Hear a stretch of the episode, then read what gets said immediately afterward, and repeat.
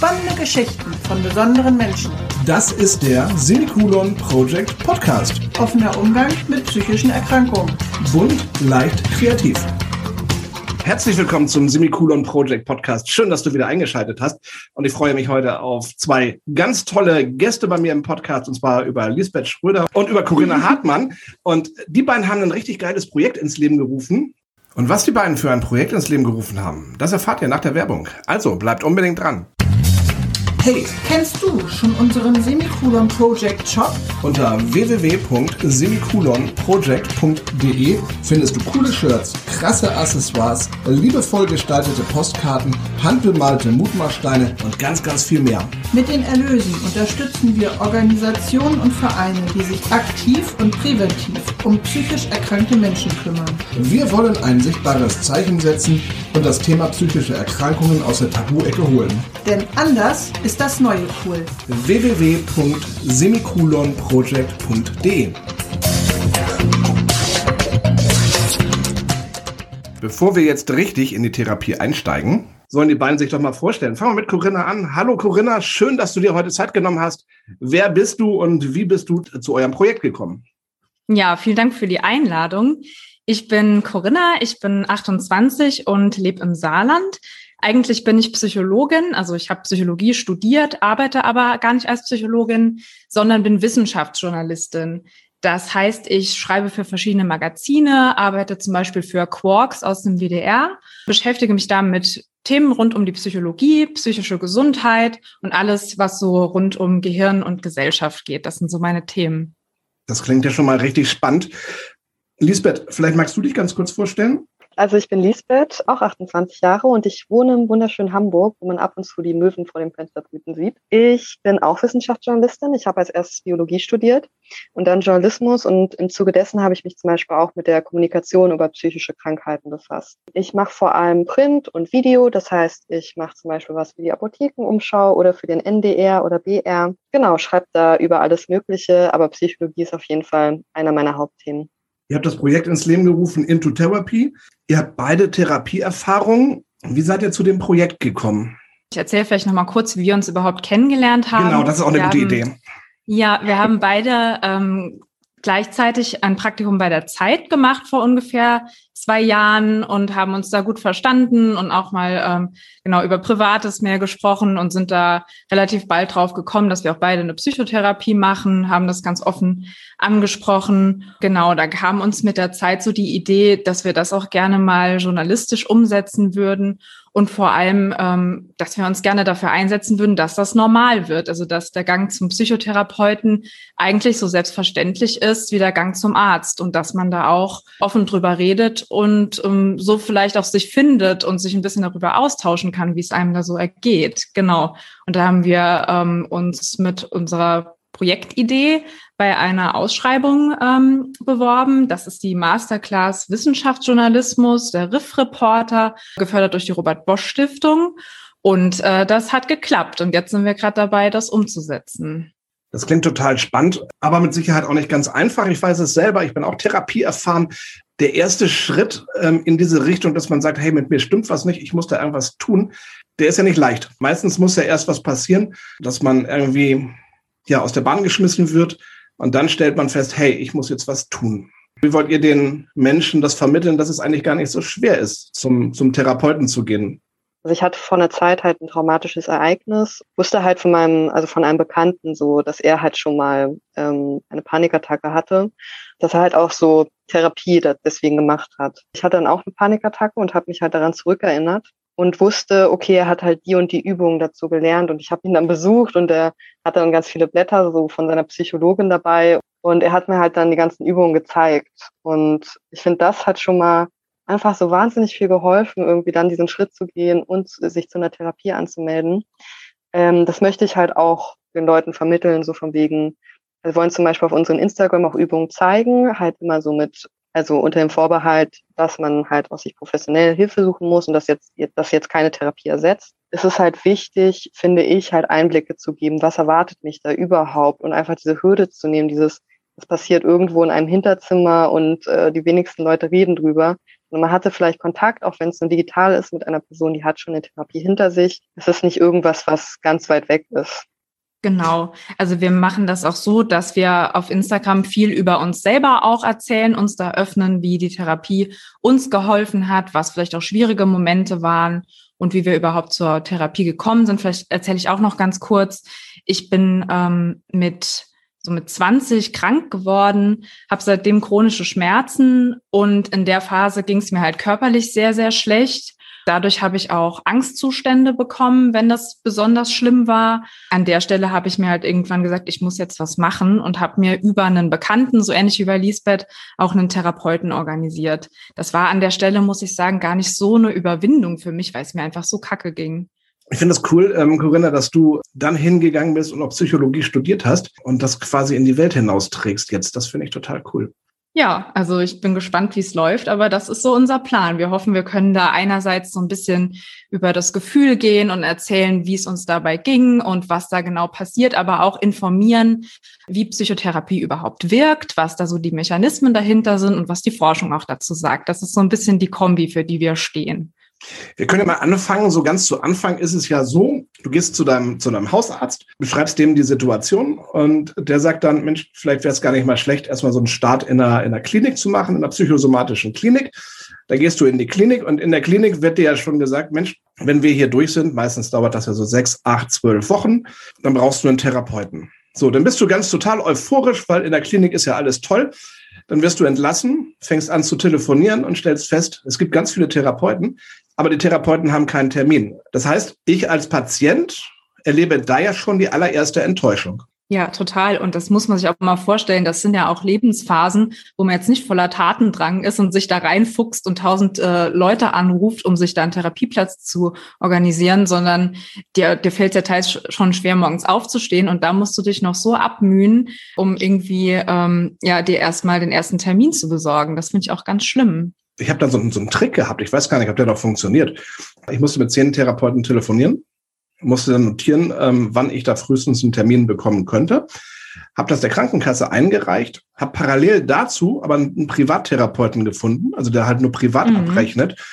Und dann hat die Krankenkasse gesagt, okay, ich habe es bei zehn versucht, die haben alle abgesagt, beziehungsweise haben ewig lange Wartezeiten. Und da konnte ich einen Privattherapeuten ja. buchen. Ich weiß gar nicht, ob das noch funktioniert. Das funktioniert. So bin ich auch an meine oh. aktuelle Therapeutin gekommen. Genau so, weil auch hier im okay. Saarland ist es eine Katastrophe.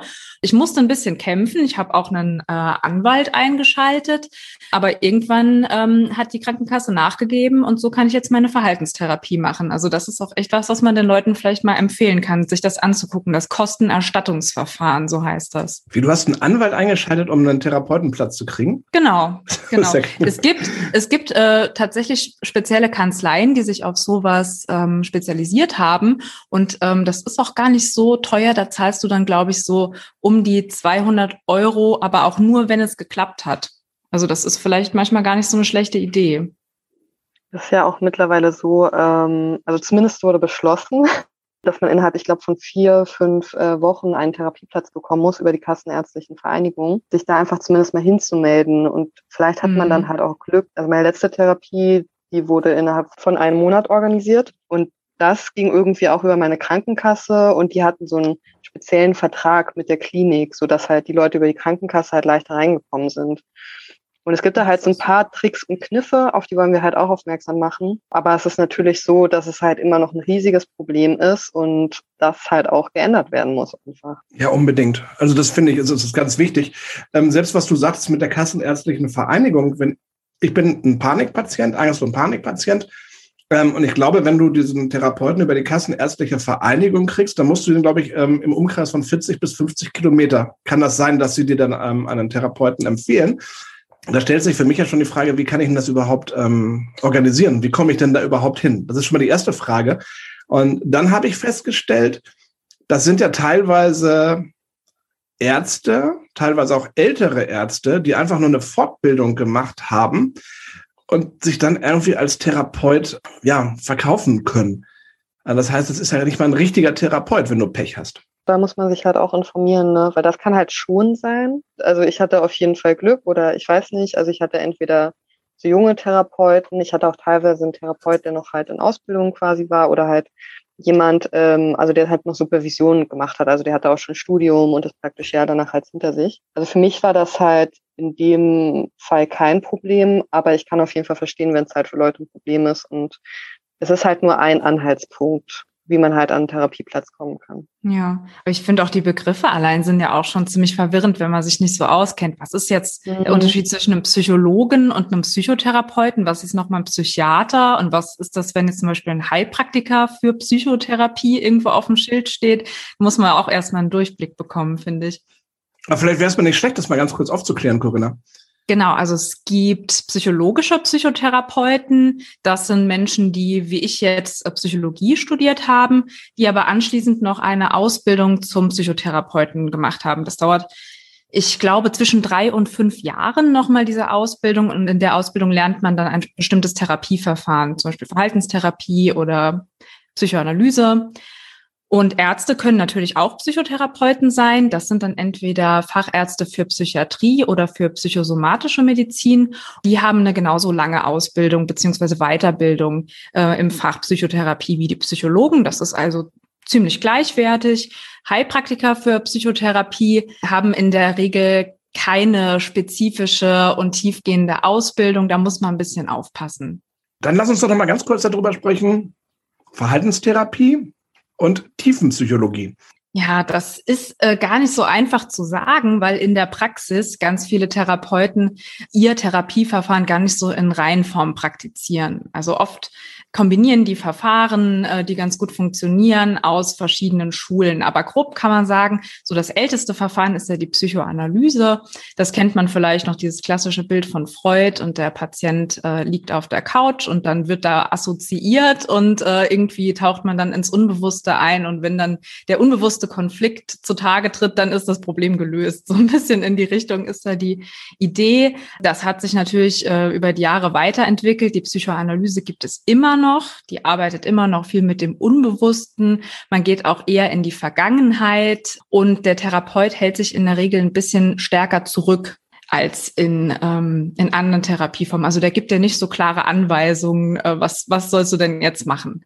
Der Verhaltenstherapeut ist ein bisschen aktiver oft und der macht zum Beispiel Konfrontationstherapien bei Ängsten, dass du zum Beispiel äh, lernst, dich mit Spinnen, ähm, also es besser mit Spinnen auszuhalten und dich da schrittweise dran tastest und am Ende, wenn das gut funktioniert hat, hast du halt keine Spinnenangst mehr. Also zum Beispiel bei Ängsten ist eigentlich oft die Verhaltenstherapie erstmal Mittel der Wahl, aber das heißt nicht, dass andere Verfahren nicht auch helfen können.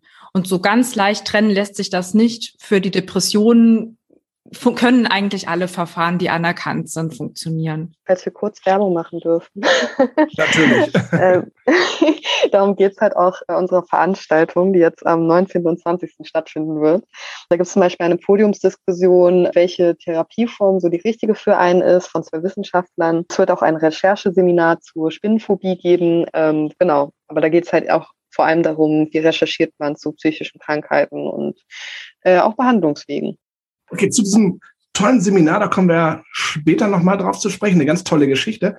Wenn die Person jetzt, die auf der Suche nach einem Therapeuten ist, festgestellt hat, okay, ich brauche einen Verhaltenstherapeuten, einen Verhaltenstherapeuten gefunden hat und auch einen Termin bekommen hat, dann kommt ja so ein ganz schwerer Schritt, finde ich immer. Also äh, ich finde diesen ersten Schritt immer ganz, ganz schwer, weil dann gehst du ja zu dem Therapeuten dann musst du ja mit dem reden. Und das finde ich immer ganz, ganz schwer. Vielleicht mögt ihr mal erzählen, so der erste Kontakt zum Therapeuten. Weil viele Menschen haben ja Angst davor, zum Therapeuten zu gehen, weil wenn ich jetzt zum, ich war heute beim Kardiologen, da gehe ich ganz normal hin und rede darüber und sage, hey, ich war beim Kardiologen. Und dann hat der sogar noch gesagt, ich habe ein exzellentes Herz. So, da habe ich mich gefreut und habe gesagt, wow, geil, ich habe ein exzellentes Herz, alles ist super. Aber so gehe ich ja nicht dahin, wenn ich sage, ich gehe zum Therapeuten.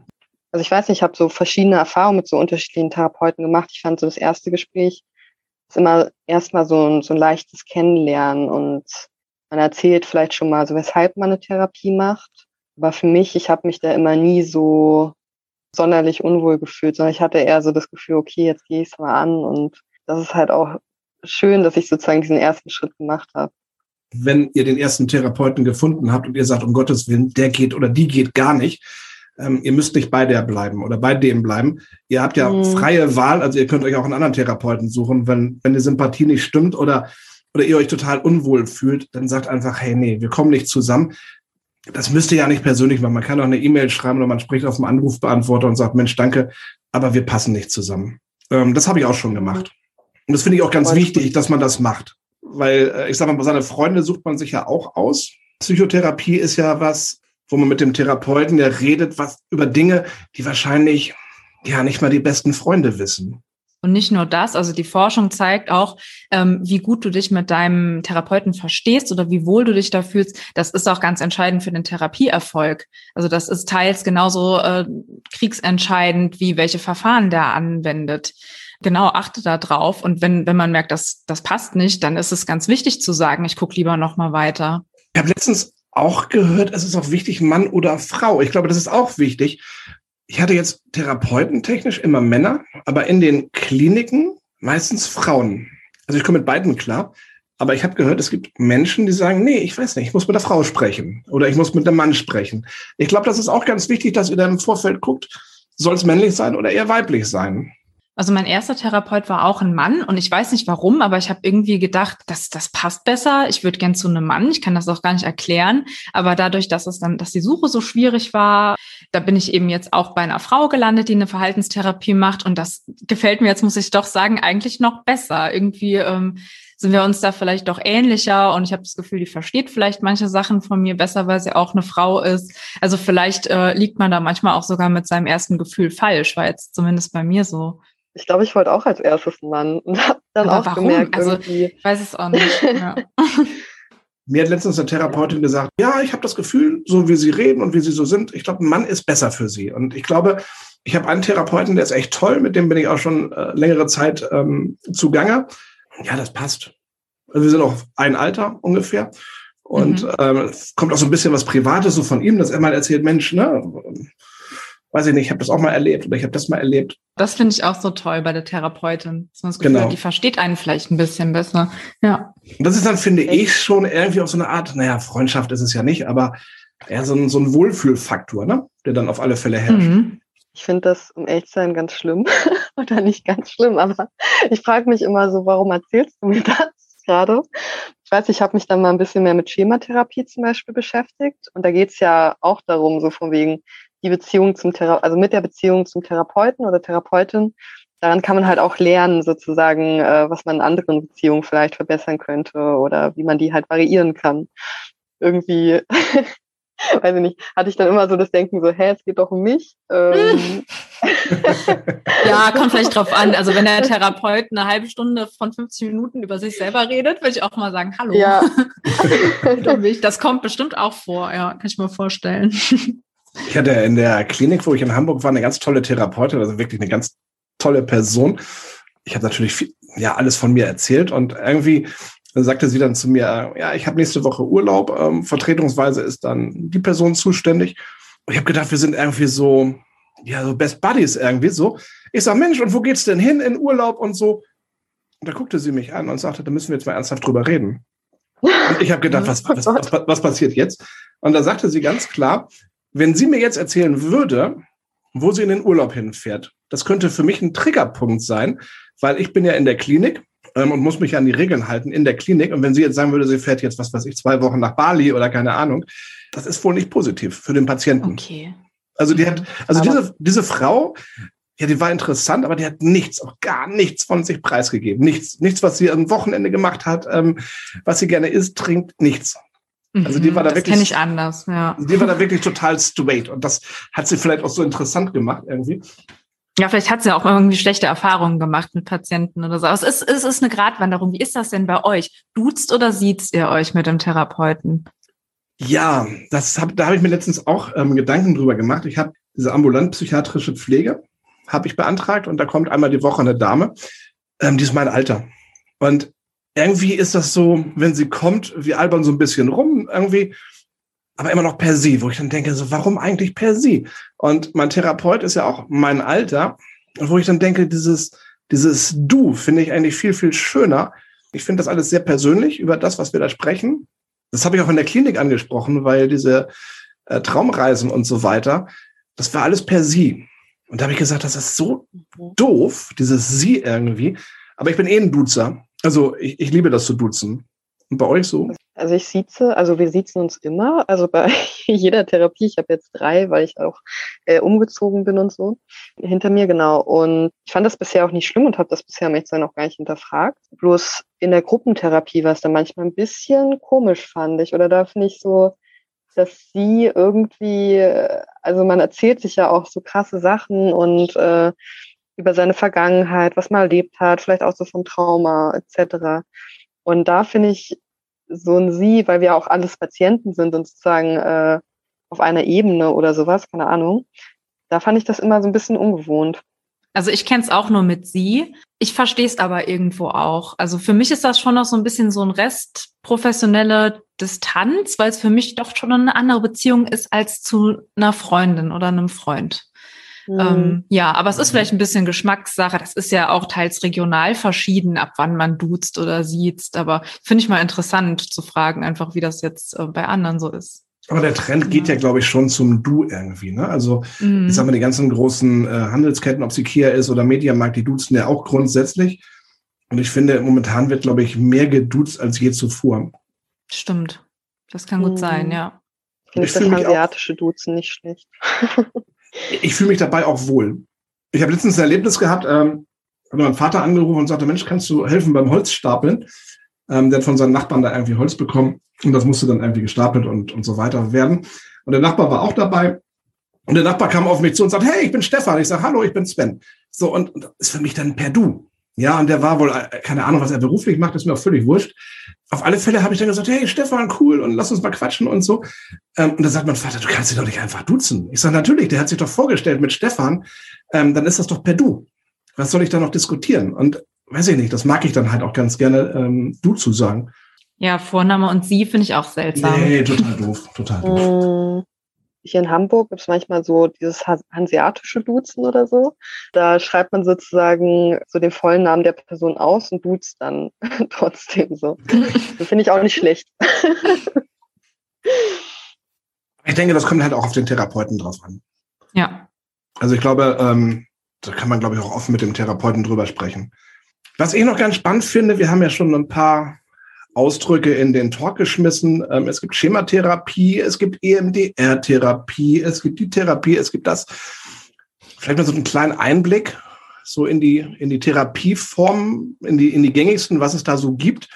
Also, es gab die ganze Zeit drei große Therapieverfahren, die wissenschaftlich anerkannt sind und von der Krankenkasse auch übernommen werden. Das ist die ähm, analytische Psychotherapie. Das ist eigentlich ein anderes Wort für Psychoanalyse. Dann die tiefenpsychologisch fundierte Psychotherapie. Das ist so eine äh, Weiterentwicklung, die aber auch aus der Psychoanalyse kommt. Äh, und dann äh, die Verhaltenstherapie. Neu dazugekommen ist jetzt noch die systemische Therapie. Da geht es darum, äh, auch das Umfeld, die Familie, die Freunde etc. stärker einzubinden in die Therapie. Genau. Und dann kann man das ja nochmal ähm, aufdröseln in so Unterkategorien. Wir hatten jetzt Schematherapie angesprochen. Das würde man zu Verhaltenstherapie zählen äh, und konkret nennt man das die dritte Welle der Verhaltenstherapie. Also zuerst ging es in der Verhaltenstherapie, wie der Name schon sagt, ursprünglich darum, Verhalten zu ändern. Dann sind sie auf die Idee gekommen, Gedanken könnten auch eine Rolle spielen bei psychischen Störungen. Dann hieß das kognitive Verhaltenstherapie. Und jetzt geht der Trend dahin, dass, es, dass sie auch sich ein bisschen die Gefühle anschauen. Und äh, das kommt jetzt in dieser dritten Welle stärker vor. Dazu gehört zum Beispiel die Schematherapie oder ähm, Akzeptanz- und Commitment-Therapie und so Mindfulness-based ähm, Therapie, also alles, was so mit Achtsamkeit auch zusammenhängt. Kann das sein, Corinna, dass da momentan wahnsinnig viel Bewegung auf dem Gebiet ist, weil ja sich immer mehr Menschen öffnen und sagen, ich habe ein psychisches oder ein seelisches Problem? Weil wenn ich jetzt einfach mal ein paar Jahre zurückdenke, ich weiß gar nicht, wie viele Jahre kann man zurückdenken, 20 vielleicht, da hat man ja gar nicht drüber gesprochen, über, über psychisch kranke Menschen. Die wurden dann irgendwie abgestempelt. Dann hieß es, ja, der, der gehört in die Klapse. Es ja. war ja negativ behaftet und es ist ja teilweise heute noch negativ behaftet. Ja, wann kam so der Durchbruch, wo man gesagt hat, hey, die Leute brauchen Hilfe.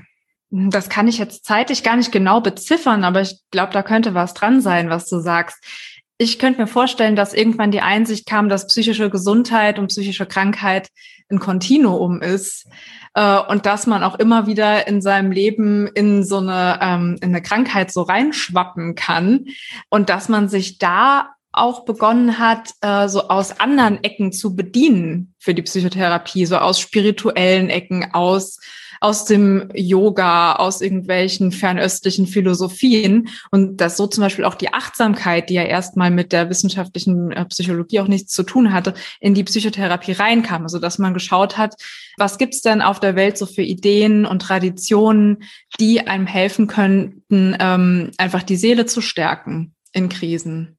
Ja, und vielleicht die, ist die Menschheit auch offener geworden. Ich glaube, mhm. das war ja schon immer so. Ich weiß, ich glaube, dass es so ist.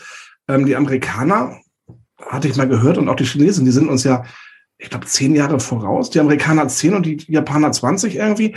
Da war es ja eigentlich schon immer Standard, dass der Amerikaner einen Therapeuten hatte. Stimmt. Also ja. wenn, ich, wenn ich so an die Filme denke, so. Ähm, es ist zumindest schick irgendwie. Genau, und die haben auch gesagt, ich habe einen Therapeuten, ich muss zur Therapie oder so. Das war ja schon ja, weiß ich nicht, in den 80er oder 90er Jahren, aber das war ja immer noch verpönt in Deutschland. Mhm. Die Amerikaner, die haben alle einen Therapeuten, die sind eh alle verrückt, keine Ahnung. Aber ähm, ich glaube, die sind uns da wirklich viel, viel weiter voraus. Und die Japaner sollen angeblich 20 Jahre voraus sein, habe ich mal gehört. Ich weiß nicht, ob es stimmt. Ich habe das Bild von Menschen mit psychischen Krankheiten in Medien für meine Masterarbeit analysiert.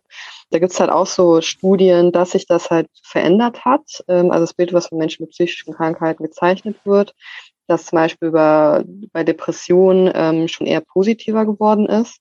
Aber Mensch, für Menschen mit Schizophrenie ist es halt gleich geblieben und hat sich verschlechtert eher. Ja, ich denke, das ist auf jeden Fall auch eine, also dass halt eine Veränderung langsam auf jeden Fall eintritt. Also dass es jetzt halt mehr und mehr ins Bewusstsein kommt. Aber es gibt halt immer noch so, so Ecken, die halt gar nicht beleuchtet werden oder wo wir halt mehr drüber nachdenken sollten, glaube ich. Wie berichten wir darüber?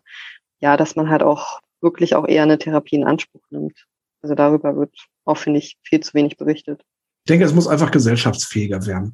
Wir haben es festgestellt mit unserem Projekt. Wir haben ähm, ein Buch geschrieben, also ich habe es geschrieben und äh, die Maike hat es ähm, illustriert. Und wir haben es wirklich komplett fertiggestellt, von der ersten bis zur letzten Seite. Und wir haben das an ganz, ganz viele Verlage geschickt. Aber kein Verlag will sich dieses Thema annehmen. Also es ist eine, eine Vater-Mutter-Kind-Geschichte ähm, wo das Kind den Vater in einer ganz doofen Situation erlebt. Und das klärt sich nachher aber auf und dass ja Papa halt ein Problem hat und dass Papa Hilfe braucht. Im Anschluss beschreiben wir auch noch so ein bisschen, um was es dann nun genau geht und was diese Situation ausgelöst hat. Also wirklich toll und wir haben es auch ganz vielen Leuten geschickt und die haben alle gesagt, wow, mega. Aber die Verlage trauen sich nicht.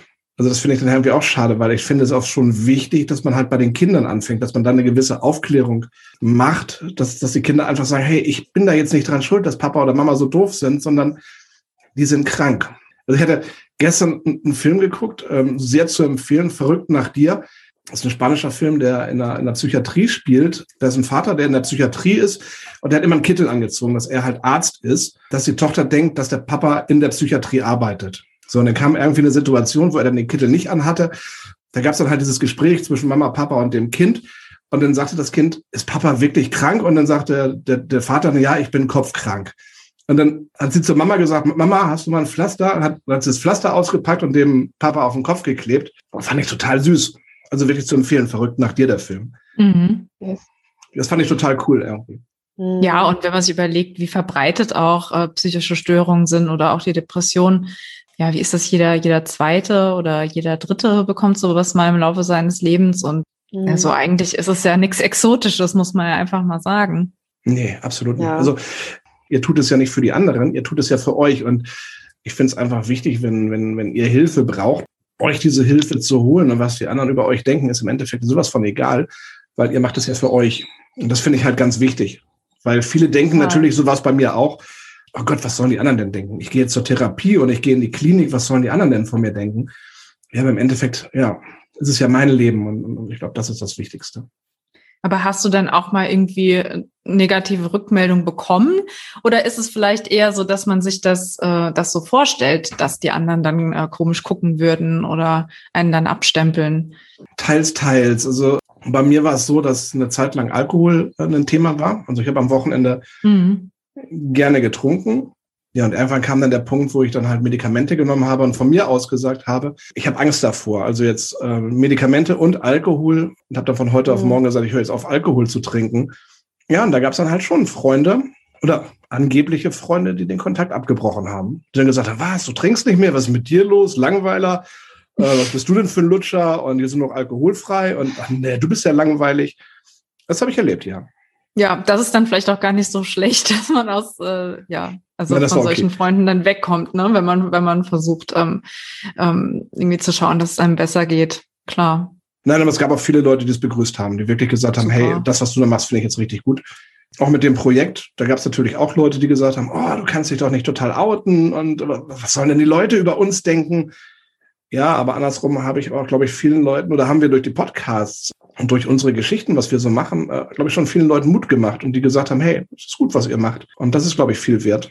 Ja, und dann merkt man, finde ich, auch erstmal, wie viele andere Leute, von denen man es jetzt vielleicht auch natürlich wieder nicht gedacht hätte, äh, auch eine Geschichte mit sowas haben. Ja. Man weiß stimmt. es ja auch gar nicht, ne? Das stimmt. Glaube ich, ist immer noch dieses Bild so von wegen, äh, genau, also Psychotherapie ist halt immer noch für was für Leute, denen ganz, ganz schlecht geht und äh, die verrückt sind, etc. Und so ist es halt auch gar nicht. Ne? Also vor allem, also wenn ich mir denke auch so, okay, ich habe jetzt gerade ein Problem und ich will das verbessern, dann reicht das, finde ich schon, dass man zur Psychotherapie geht. Und ich finde, dafür muss man sich dann auch irgendwie das gar nicht rechtfertigen oder so.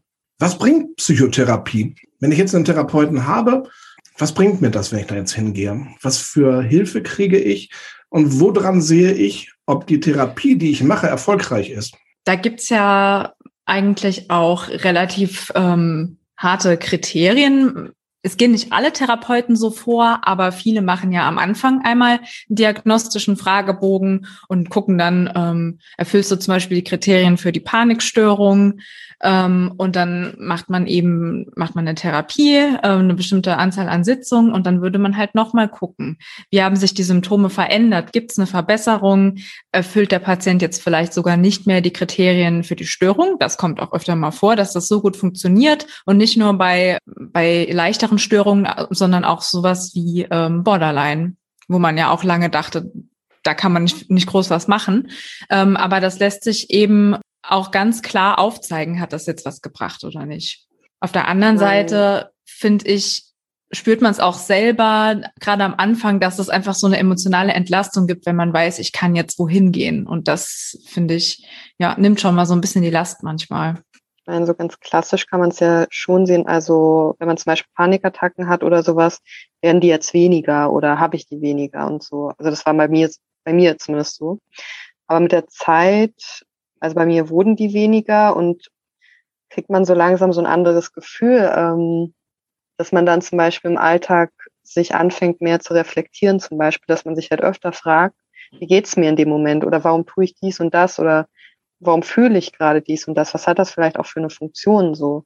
Und ich finde, das kann Therapie halt auch bewirken, dass man mehr diese Gedanken kennt und dass man vielleicht auch so die verschiedenen Parts von sich kennt. Also zum Beispiel äh, den Antreiber, wie er oft genannt wird, ähm, der dann sagt, du musst das und das tun. Und in dem Moment kann man das dann halt eher so für sich einordnen, so, okay, das ist jetzt dieser Part von mir, der will auch gehört werden, aber letztendlich entscheide ich sozusagen, auf welchen Part ich mehr hören will und wo die Reise dann auch hingeht.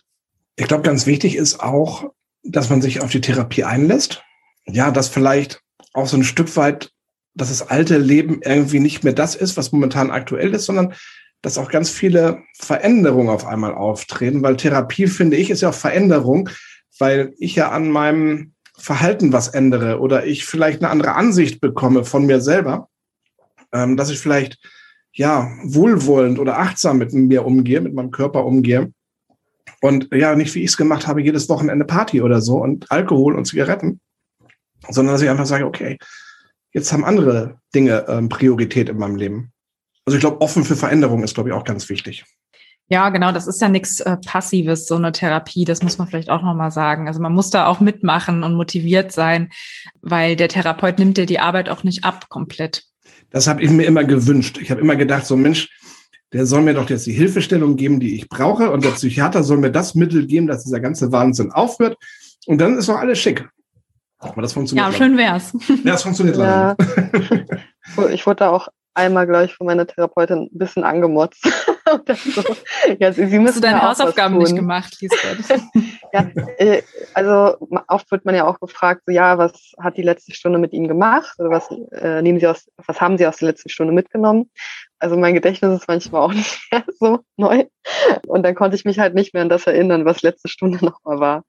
Ja, das gehört aber denke ich auch einfach dazu, dass man, ähm, dass sich vielleicht auch immer wieder ins Gedächtnis ruft und ähm, im Alltag halt auch öfter einfach an die Therapie denkt und quasi so in dem Sinne halt auch Hausaufgaben macht. Aber Therapie macht auch Spaß. Ja, ich freue mich eigentlich auch meistens darauf, dass ich jetzt zum Beispiel dann morgen wieder einen Termin habe und dann weiß ich, das wird, das wird mir irgendwie helfen. Ich kann dann noch mal so ein bisschen erzählen, was gerade los ist.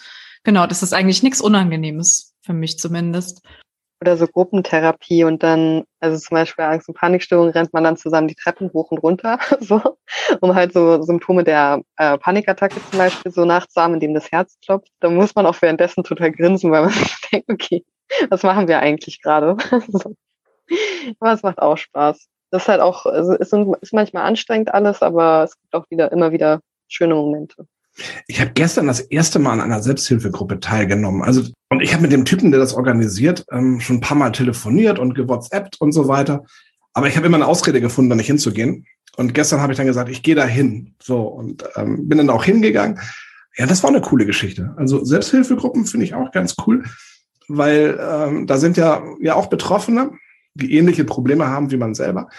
Und ähm, das ist noch ein ganz anderer Austausch, also ein Austausch unter Gleichgesinnten irgendwie. Und das gefällt mir auch sehr gut. Ich überlege auch mal wieder zu einer zu gehen. Also hier in Hamburg oder halt mal digital. Eine Freundin, der hat äh, mega viel gebracht. Die war in äh, Narcotics Anonymous, glaube ich, heißt das.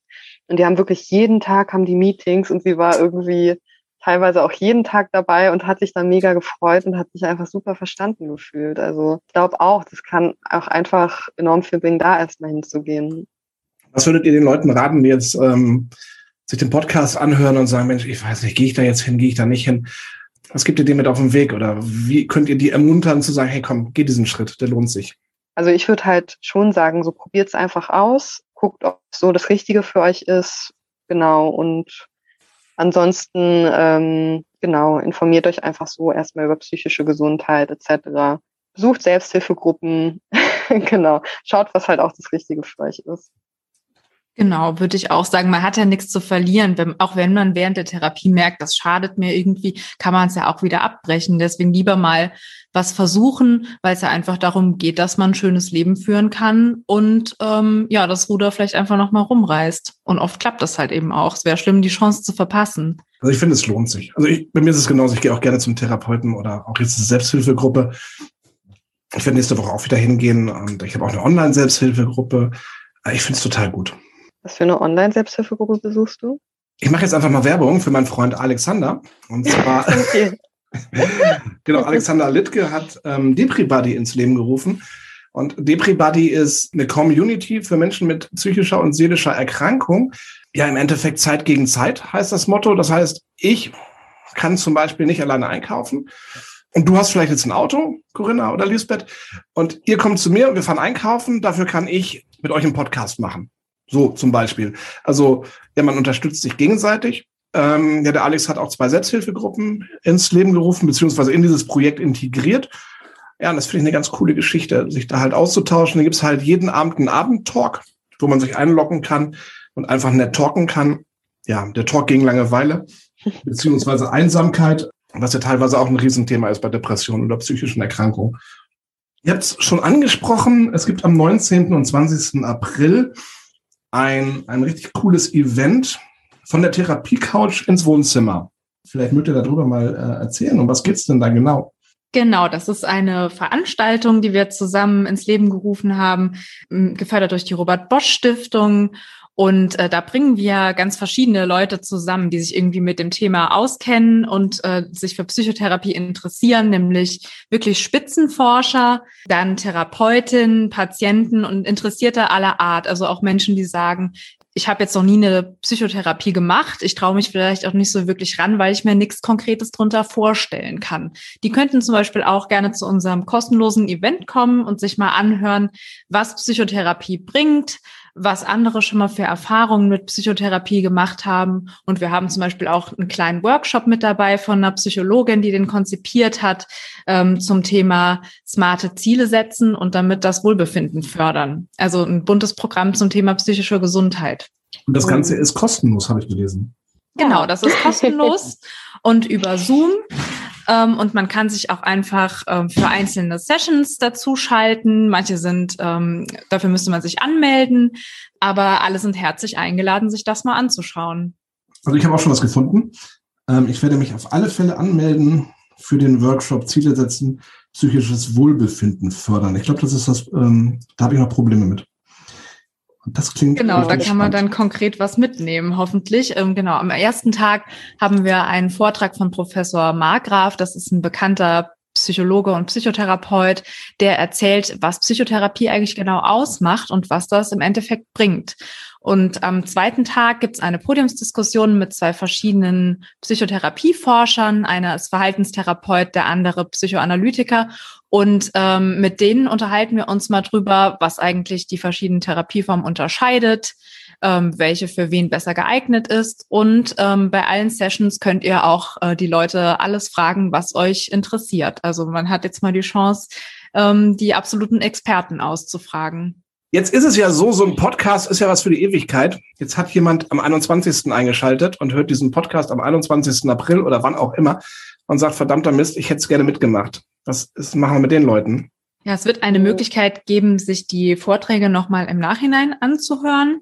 Und ansonsten haben wir auch einen Instagram-Account, ähm, auf dem es dann in ähnlicher Weise nach der Veranstaltung auch weitergeht.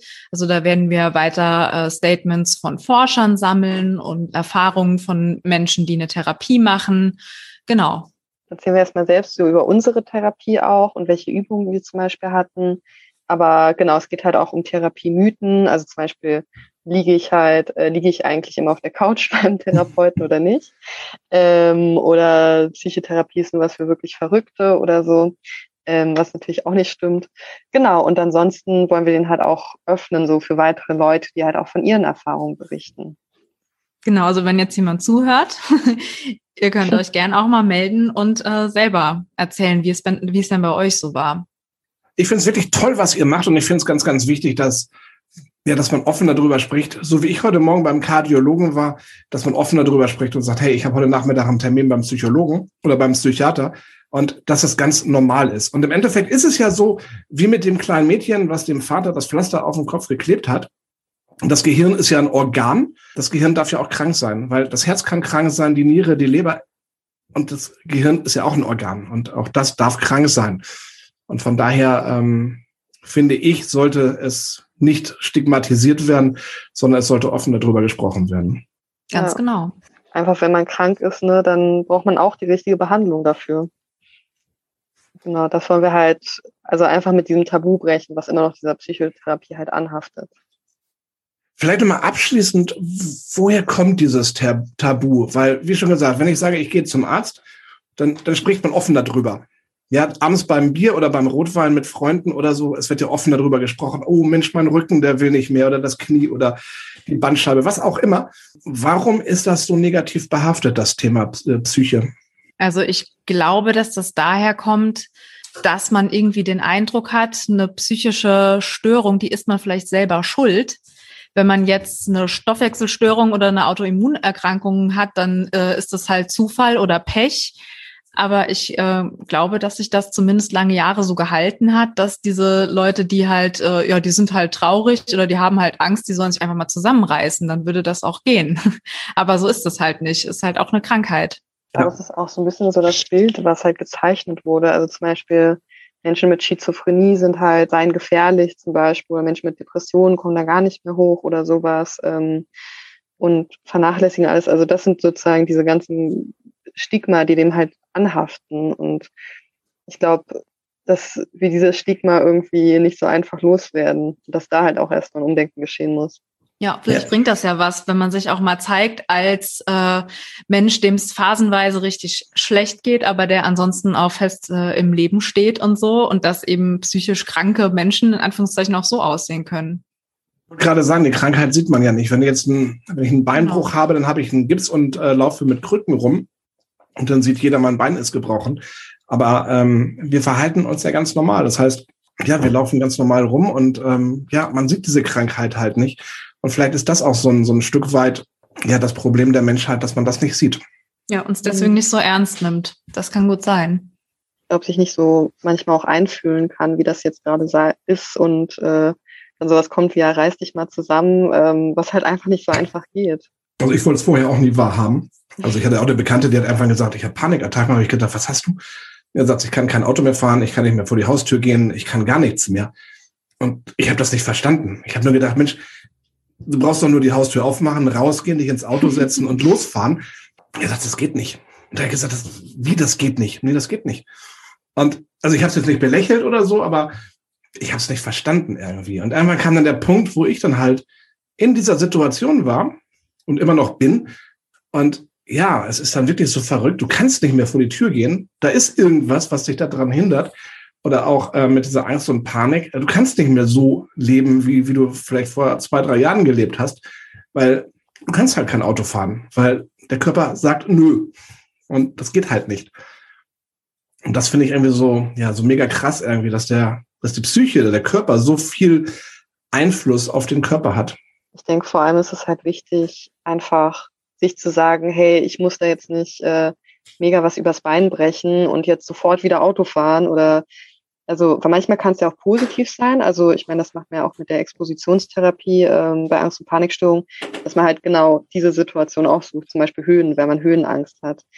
Aber ich glaube, es ist wichtig, da sich nicht so unter Druck zu setzen und sich zu sagen, okay, ich muss dies und das oder ich muss mich jetzt so zusammenreißen oder ich muss doch eigentlich klarkommen, weil ich glaube, dann fängt dieser Kampf an. Also dieses, ich muss doch eigentlich klarkommen, aber ich komme gerade nicht klar und äh, gerät man in so eine Spirale, wo man eigentlich die ganze Zeit nur gegen sich selbst kämpft.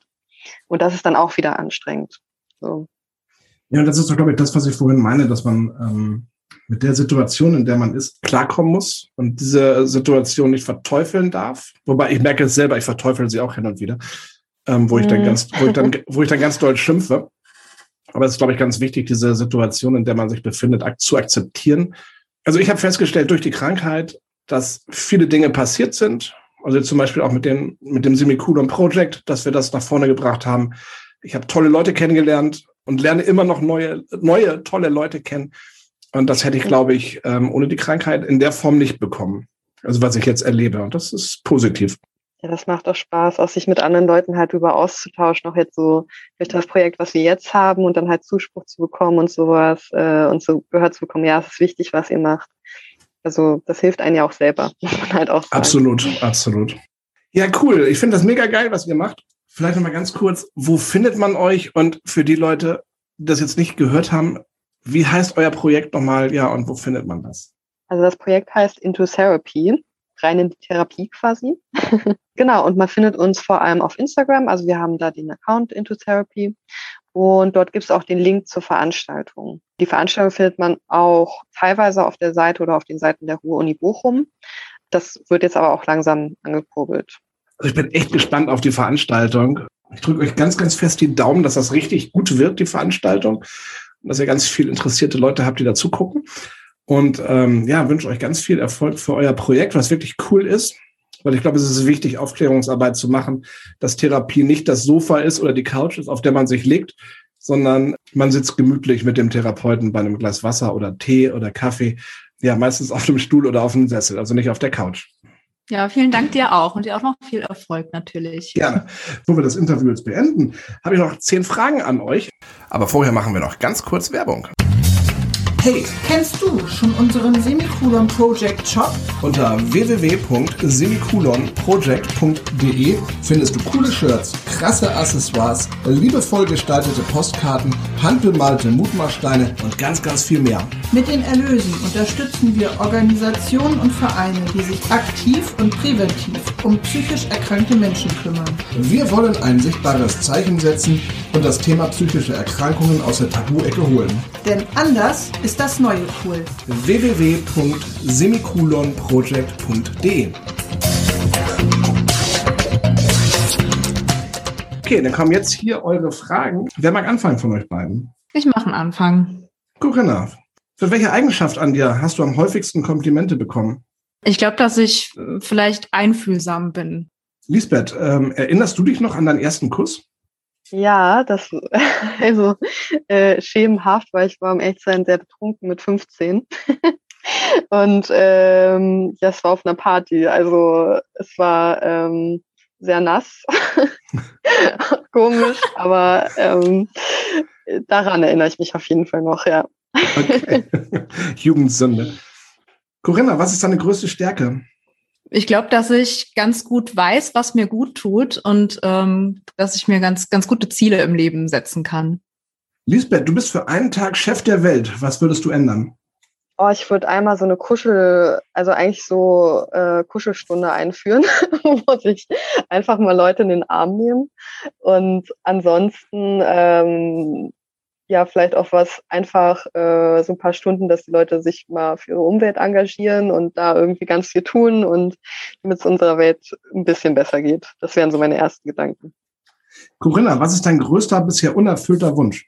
Ich würde ganz gern mal noch eine größere Reise machen, vielleicht nach Kanada. Das hatte ich eigentlich auch ehrlich gesagt letztes Jahr vor, aber wir wissen ja alle, was dann passiert ist.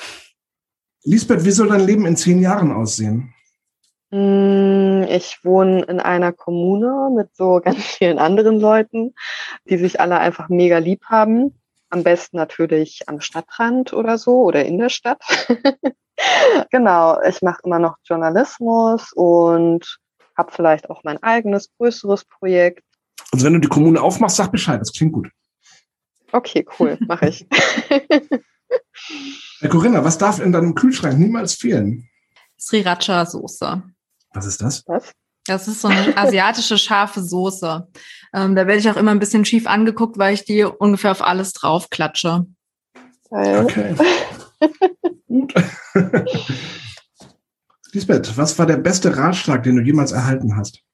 Ich glaube, das war auch viel mit der Psychotherapie, so von wegen, ähm, es halt vielleicht auch mal nicht darum geht, das allen recht zu machen oder recht machen zu wollen, sondern dass man eher darauf gucken sollte oder gucken kann, halt, was in einem vorgeht und was man sich selber wünscht. Corinna, was war das Verrückteste, das du je erlebt hast? Ja, da fällt mir jetzt gar nichts Geistreiches ein. Also in der letzten Woche war ziemlich verrückt hier die Wetterwechsel. Also es hat einmal geschneit, in der nächsten Stunde war strahlender Sonnenschein, dann hat's gehagelt. Ansonsten gibt's ja im Moment auch keine großen Highlights, von denen man jetzt berichten kann im Corona-Alltag. Lisbeth, wenn du eine berühmte Persönlichkeit treffen dürftest, egal ob lebendig oder tot, wer wäre es und warum? Das wäre Jasmin Schreiber. Vielleicht kennt ihr die. Das ist ähm, eine Autorin, die hat ähm, genau Marianengaben geschrieben.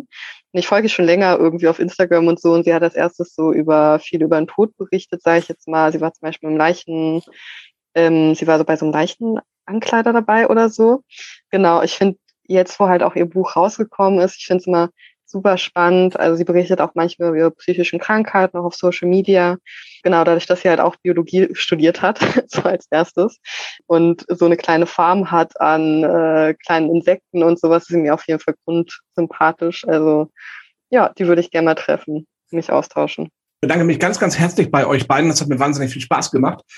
Ja, und wie schon gesagt, ja. ich wünsche euch wahnsinnig viel Erfolg und ähm, ja, dass wir gemeinsam die psychische Erkrankung salonfähig machen. Ja, danke dir. Es hat auch echt viel Spaß gemacht. Danke. Euch vielen Dank fürs Zuhören und äh, ja, habt einen schönen Tag und bleibt vor allem gesund. Bis zum nächsten Mal. Ihr findet uns im Internet unter www.semikolonproject.de und natürlich auch bei Facebook und Instagram.